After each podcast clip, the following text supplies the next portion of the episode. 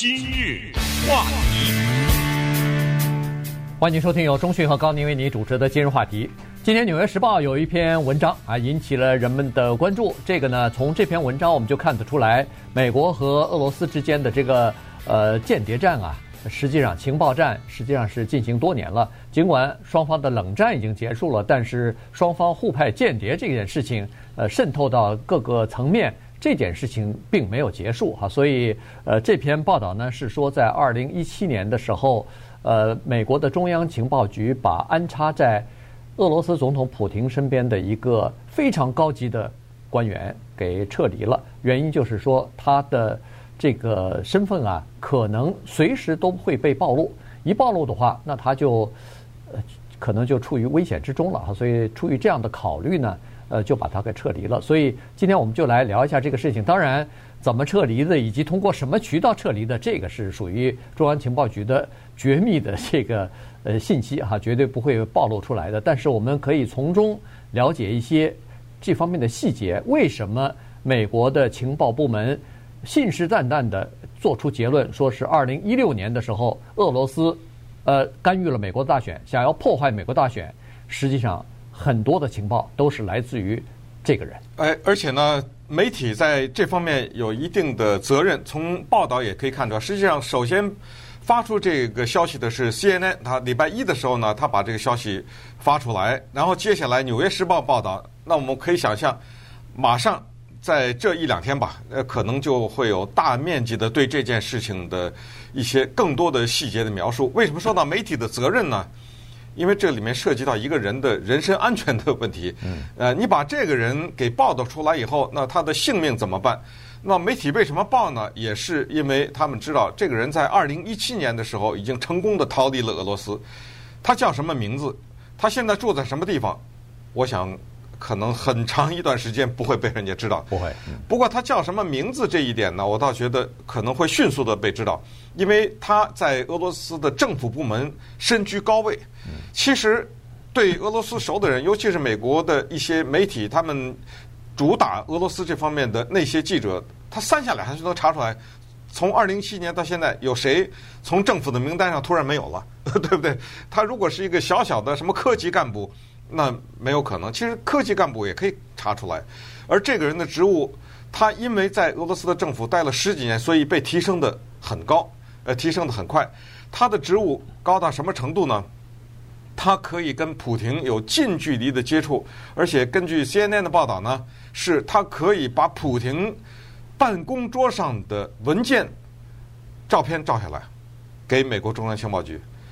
就是普廷那一天正在办公桌上看什么文件，他用什么罩子咱们不知道，可能是什么微型摄像机什么之类的，他的可以接触到这么高的机密，而且十几年安插在俄罗斯，所以对于美国，这恐怕都不是十几年啊，这是几十年的努力，甚至可以是这样啊，从一个中级、低级的干部这么做起。开始，对，所以二零一七年他的出逃，对于他的性命来说呢是保住了，但是呢，对于美国的情报。部门来说是重大损失，因为这个人走了以后，有人形形容就是中央情报局好像被戴上了眼罩，看不到了。当然这话说是这么说，说不定普京本身就是间谍，谁知道？就就是开玩笑了。我的意思说，咱也他也不会说呀，对不对？但是他对外公布也只能说是重大的损失。所以这个事情呢，特别值得跟大家聊一聊，尤其是当我们在今天看到了美国的媒体。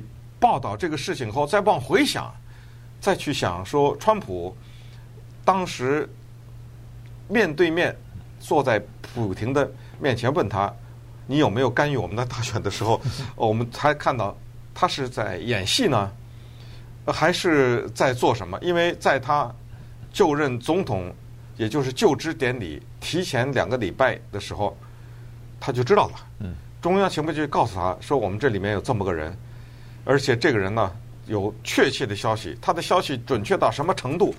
马上告诉大家，就是所有的对于美国大选的干预，都是普京亲自下的命令。嗯，这个确实是哈，这个从这篇报道当中我们可以看得出来，美国对俄罗斯的这个叫做渗透啊，像收集情报啊，这个从几十年前就开始布局，就开始做起了。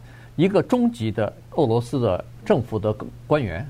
就已经被吸收进入到中央情报局，为他提供呃这个呃各种各样的情报。那有可能在中级的这个层级，呃，对中央情报局并不是那么重要，但是呢，他一路、啊、跟对人了，一路就被提拔，提拔到非常高阶的这个阶段，可以把呃这个俄罗斯最高级的克里姆林东宫最高级的这个决策的方案和决策的这个呃步骤啊什么的，甚至是最后的决策的内容，他都可以知道，然后提供给中央情报局。你想，这是多么宝贵的东西哈！呃，他可以让中央情报局了解到，普亭这个人，他一贯的，比如说生活工作的习惯是什么样子的，他的思维方式是什么的，他怎么样做出决策的，这个远比某一个决策做出来的那个结果要重要得多。这个可以让美国的情报部门，让美国的什么科学家、心理学家都可以来了解，以后他可以预测普京在某些问题上的。这种呃可能会采取的动作，可能会做出的决定啊，这个是特别重要的哈。尤其他可以近距离的接触到这个普京，所以这个很重要。那么到二零一六年的时候呢，这个事儿就被呃等于是给泄露出来了。原因就是说这个事情太重要了，俄罗斯居然要想破坏美国的总统大选，而且已经开始进行了，而且进行了一段时间，美国可能。这没有这个人的情报，可能还茫然无知呢，还还不知道具体发生什么事情呢。后来美国一看，哎呦，这个这个太这个太重要了，必须要提起警惕了。所以情报部门就把这个整个的事情告诉了呃这个总统啊，什么告诉了参议院、众议院、国会里边的情报委员会啊，呃，同时也告诉了民主党、共和党的双党啊两党。然后为什么？中央情报局或者说是呃这个情报部门可以确凿的说，哦，这个骇客，俄罗斯的骇客攻击到我们的美国的这个选举的机制里边去，电脑系统里头去，而且普普廷下令啊，直接骇客进入到这个民主党全国委员会的那个呃电邮信箱啊，什么网络啊，要攻击呃喜来利克林顿啊，而且。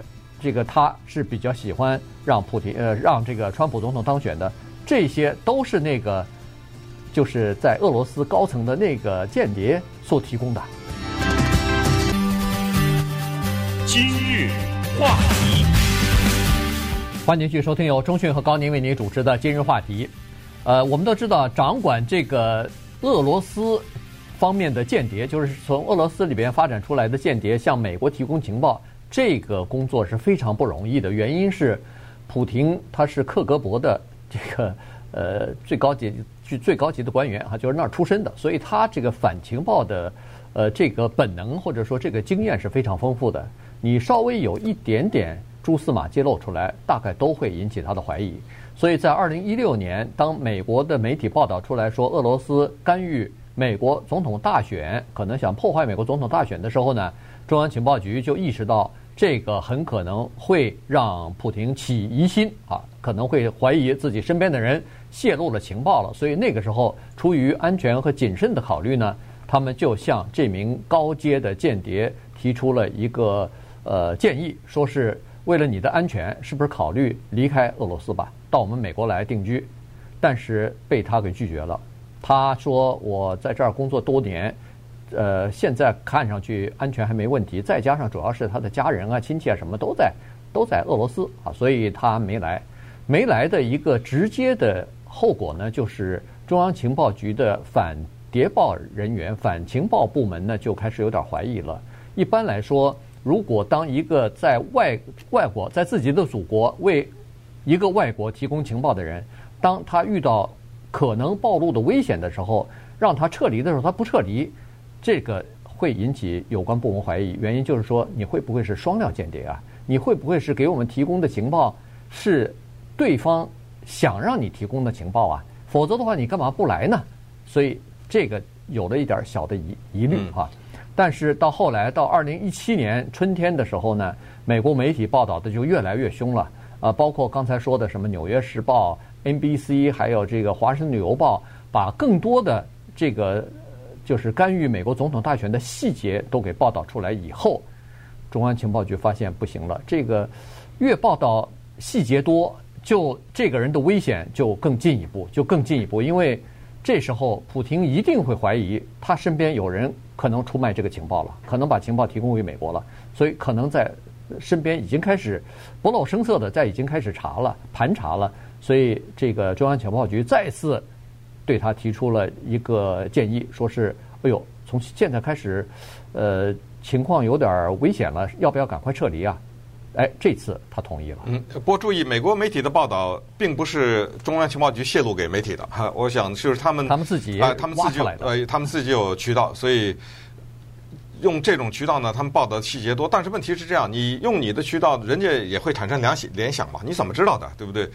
呃，其实呢，如果真的是有中央情报局内部的人泄露给美国媒体这种消息，或者是呃媒体不管是什么渠道拿的话，这个我觉得。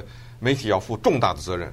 如果导致这个人被枪毙的话，那那肯定，我觉得这个里面 确实要涉，甚至可能涉及到卖国啊什么之类的这样的罪行。所以，呃，刚才一开始就提到媒体的责任，在这方面，美国的媒体是向来很猛的。有的时候为了找找独家呀什么的，为了什么的，他们是向来很猛的。那反过来再说说这个人，这个人他为什么要做间谍？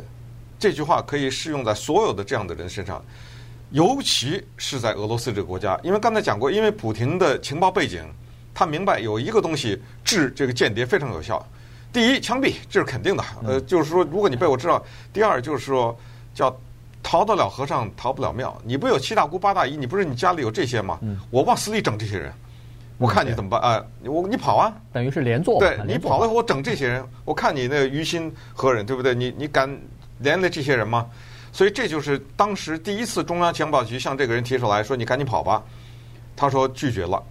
我们不知道这个人是男的是女的，但是我们只是说知道，现在知道他提出来的是家人的问题。嗯为什么？因为从事间谍工作的人，很多人都知道，如果你这个间谍啊，你做的职务越高，你提供的情报越机密，你越有可能不告诉你的家里。对。这是肯定的啊！你不可能告诉你的太太或者你的先生说你是间谍，因为家人的考虑和你是不一样的。家人的焦虑那是掩盖掩盖不住的，那是掩盖不住的。那从此以后呢，如坐针毡，而且你让他们生活在无比的恐惧之中。所以多数的情况，家人不知道。但是当你逃离的时候，你面临两个选择：第一个扔老婆家里就自己跑了；第二个就是摊牌啊，呃，就是说。咱们得去波兰一趟，或者或者咱们得去意大利旅游一趟，对不对？然后到了那以后，马上摊牌，回不去了。对，啊，这个是中央情报局报嘛？这这个就是说，这种时候你带给家人的这些影响，你想到这个孩子的上学啊等等，甚至你的安危，我们也知道，在你答应做中央情报局间谍那一刻，基本上你已经步向了刑场了。就是你已经做好了死亡的准备了，这是肯定的。暴露的准备了，这是肯定了。暴露就就，你跑了你也死啊！你看那个苏联间谍在英国怎么死的？在公园里坐着，对不对？没，他没死了，那个是呃，就是他跟他女儿嘛，对不对？到国外我照样追杀你。所以，一个间谍的动机是什么？一般来说，我们可以想象的，有的是钱，对不对？那你的钱给到多少才能让我玩了命给你做这个？呃，第二呢，当然有的时候是色嘛，对不对？美人计。有的时候是这个，有的时候更多的时候是寻求刺激。你知道人他这种刺激不得了，你知道吗？哎，还有个刺激，当然最高级的那种、最棒的那种就是理念。我什么都不在乎，那是为了理念，那简直就是赴汤蹈火了。所以这个人是什么目的咱们不知道，但是在呃今天吧，就是我们在全美国突然知道了这么大的一个消息，然后我们再往后一推，呃，现在媒体呢有点。跟又跟 Trump 过不去了，对不对？呃，又在说了，说你那是干什么？你在就之前两个礼拜就知道这么重要的一个情报，你还去问那个普廷，说你干预了没有？这种时候不是应该是问，应该是谴责啊，嗯，对不对？因为你证据确凿了，你也知道，呃，是他亲自下的命令，在哪一次会议上，普廷跟谁说的，全都有记录。现在，嗯，对。你还去问他有没有干预美国的大选？对，而且我看那个《纽约时报》他在报道分析的时候，他也说，实际上现在情报部门特别怕川普的这个，就是管不住自己的嘴，大嘴巴，他经常是要么就是无意当中泄露出来一些机密的东西，要么就是他知道这是个机密的东西，但是只要是可以对美国有利、对他有利，他毫不犹豫的就会把这些敏感和机密的东西给他端出去。只要能换取对自己有利的条件啊，或者对美国有利的条件，他就愿意这么去做。所以特别担心的就是他跟那个普廷不是两个人闭门会议嘛？那个让情报部门着实捏了一把汗，因为因为他把那个翻译的笔记拿走了，笔记都给要销毁啊，然后要这个翻译要要宣誓啊，要有那个保密的承诺啊什么的。这个这个东西，呃，就是说他和普廷之间的这个整个的对话没有其他人知道，所以情报部门特别紧张，因为白宫他每天都会有这个叫做情报被就是简简报的，这个简报里头有很多。当然不一定都有这个情报人员的名字哈，这个在在俄罗斯担任什么级别、什么名字，这可能不知道。但是或者说是知道，他不会泄露出来。但是你万一没有受过这方面的训练，呃，三绕两绕讲话的时候，一下子泄露了一条东西，你可能还不知道呢。嗯。结果普廷知道，普廷听到以后，哎呦，他会想，这这东西是是通过什么渠道你会知道的？所以。